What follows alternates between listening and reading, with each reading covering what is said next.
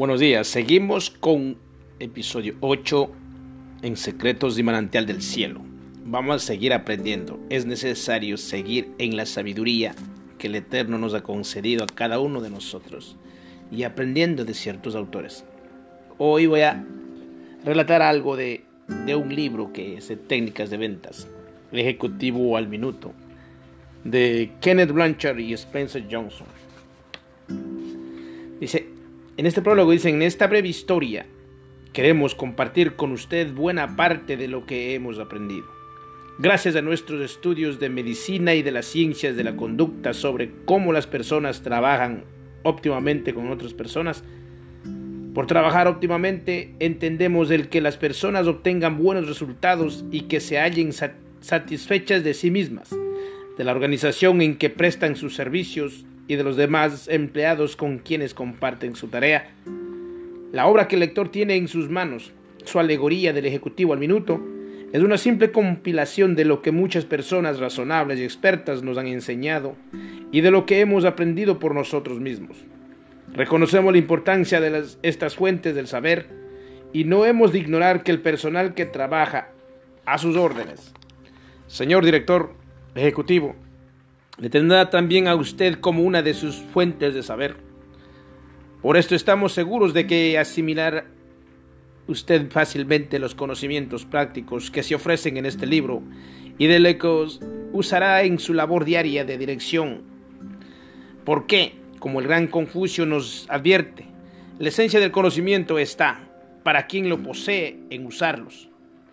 Esperamos que disfrute usando lo que aprenda de esta obra y que como resultado usted y las personas con las que trabaja tengan una vida más sana, más feliz y más proactiva.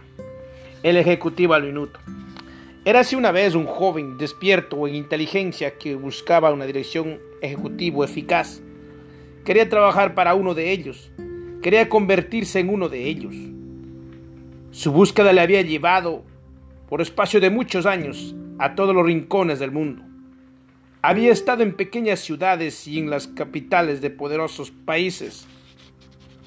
Había hablado con muchas personas que ocupaban nuestros directivos, con altos cargos de administración y oficiales de varios ejércitos, con encargados del ramo de la construcción y ejecutivos de grandes compañías, con decanos de universidades y directivos de importantes almacenes, con inspectores de empresas de servicios públicos y presidentes de fundaciones, con directores de restaurantes y centros comerciales, bancos y hoteles, con hombres y mujeres, jóvenes y viejos. Habían investigado en toda clase de oficinas, grandes y pequeñas, lujosas y modestas, con ventanas y sin ellas. Empezaba a ver todo el aspecto de los métodos empleados por la gente para dirigir a la gente. Sin embargo, a pesar de lo mucho que había visto, no se daba por satisfecho. Había visto muchos ejecutivos duros, cuyas organizaciones parecían ganar mientras que su personal parecía perder. Algunos de los superiores de aquellas gentes se creían buenos directores ejecutivos, pero muchos de sus subordinados opinaban de manera muy distinta. Cada vez que el joven se sentaba en el despacho de uno de aquellos hombres duros, le preguntaba, ¿qué clase de ejecutivo diría usted que es? Sus respuestas variaban muy poco soy un ejecutivo autocrático. Siempre me mantengo en la cúspide de todas las situaciones. Soy un ejecutivo con la mirada siempre puesta en lo esencial. Nadie me gana en obstinación y determinación. Soy un hombre realista. Solo pienso en los beneficios. El joven notó en todas aquellas voces un notable orgullo y un gran interés por los resultados. El joven incluso encontró a muchos ejecutivos, bondadosos, cuyo personal parecía ganar mientras sus organizaciones parecían perder. Algunas de las personas que opinaban sobre tales directivos les tenía por buenos ejecutivos. Los que recibían esas opiniones tenían sus dudas al respecto. Cada vez que el joven se sentaba para oír responder a la misma pregunta, aquellos jefes bondadosos oía, soy un ejecutivo demócrata, me gusta colaborar, me complace ayudar a la gente, soy considerado, Creo que soy una persona humanitaria. El joven notaba en su respuesta su interés por la gente y también el orgullo que aquella inclinación les producía, pero no se sentía satisfecho. Casi todos los ejecutivos del mundo daban la impresión de interesante fundamentalmente o por resultados o bien por el personal. Los ejecutivos que se interesaban por los resultados parecían ser tachados a menudo de autocráticos, mientras que a los ejecutivos que se interesaban por el personal se les tildaba con frecuencia de demócratas. El joven había llegado a la conclusión de que ambos tipos de ejecutivos, tanto los autocráticos duros como los demócratas bondadosos, solo eran parcialmente eficientes. Es como ser solo medio ejecutivo pensaba. Regresó a casa cansado y descorazonado. Hacía mucho tiempo que hubiera podido abandonar su búsqueda, pero tenía una gran ventaja. Sabían exactamente lo que buscaban los eficientes. Pensaba, se conducen y guían a sus colaboradores de tal modo que tanto a la organización como a los empleados les resulte útil la presencia de estos directivos. El joven había buscado un ejecutivo eficiente en todas partes, pero solo había encontrado algunos. Los pocos que halló no quisieron revelarle sus secretos. Comenzó, pues, a temer que nunca llegaría a descubrir las verdaderas características de un ejecutivo eficiente. Entonces empezaron a llegar a sus oídos maravillosas historias sobre un singular ejecutivo que, irónicamente, vivía en una ciudad cercana. Oyó decir que a la gente le gustaba trabajar con aquel hombre y que juntos conseguían grandes resultados. El joven se preguntó, si lo que se contaba de él era cierto y si, en caso afirmativo, aquel ejecutivo estaría dispuesto a confiarles sus secretos. Lleno de curiosidad, telefonó a la secretaria del singular ejecutivo para ver si podría concertar una entrevista con él. La secretaria le puso inmediatamente en comunicación con su jefe. El joven preguntó al singular ejecutivo cuándo podría verlo. En cualquier momento de esta semana, excepto el miércoles por la mañana, Escoja usted mismo el día y la hora que más le convenga.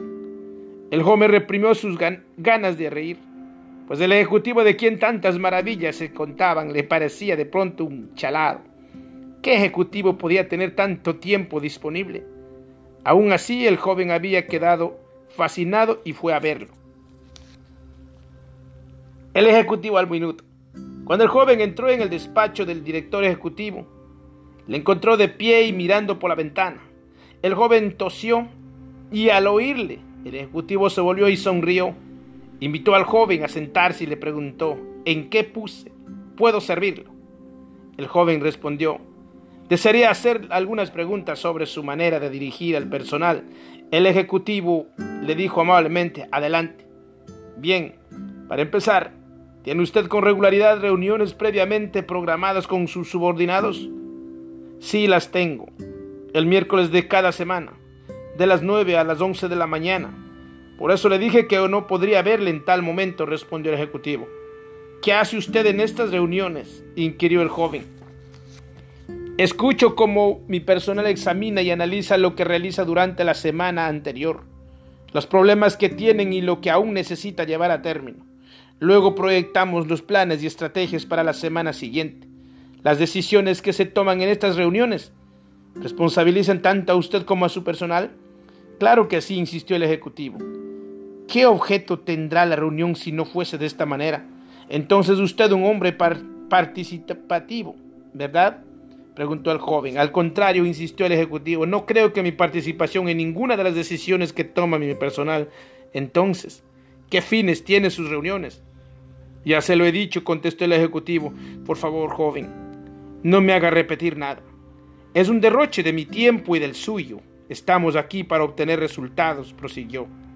Nuestro principal objetivo es la eficiencia. Estando organizados, somos mucho para productivos. Ah, entonces usted consciente de lo necesario que es la productividad. ¿Está usted más orientado hacia los resultados que hacia el personal? surgió el joven. No, exclamó con voz estentórea. El ejecutivo, sorprendiendo a un visitante, oyó decir todo eso demasiado a menudo. Se levantó y empezó a andar de un lado a otro. ¿Cómo diablos podría obtener resultados si no fuera gracias a mi personal? Me preocupo por mi personal y por los resultados. Ambos van de la mano. Al cabo de unos instantes prosiguió, y ahora, joven, mire eso. El ejecutivo mostró su rótulo a, a su visitante. Lo tengo sobre mi mesa. para que me recuerde una verdad práctica. Las personas que se sienten satisfechas de sí mismas logran buenos resultados. Amados hermanos, en Secretos y Manantial del Cielo, una pregunta. ¿En qué punto estás? ¿Qué clase de ejecutivo eres si tienes empresas o trabajas para alguien? Es maravilloso meditar en estos estudios. Gracias una vez más. Que tengan un buen día.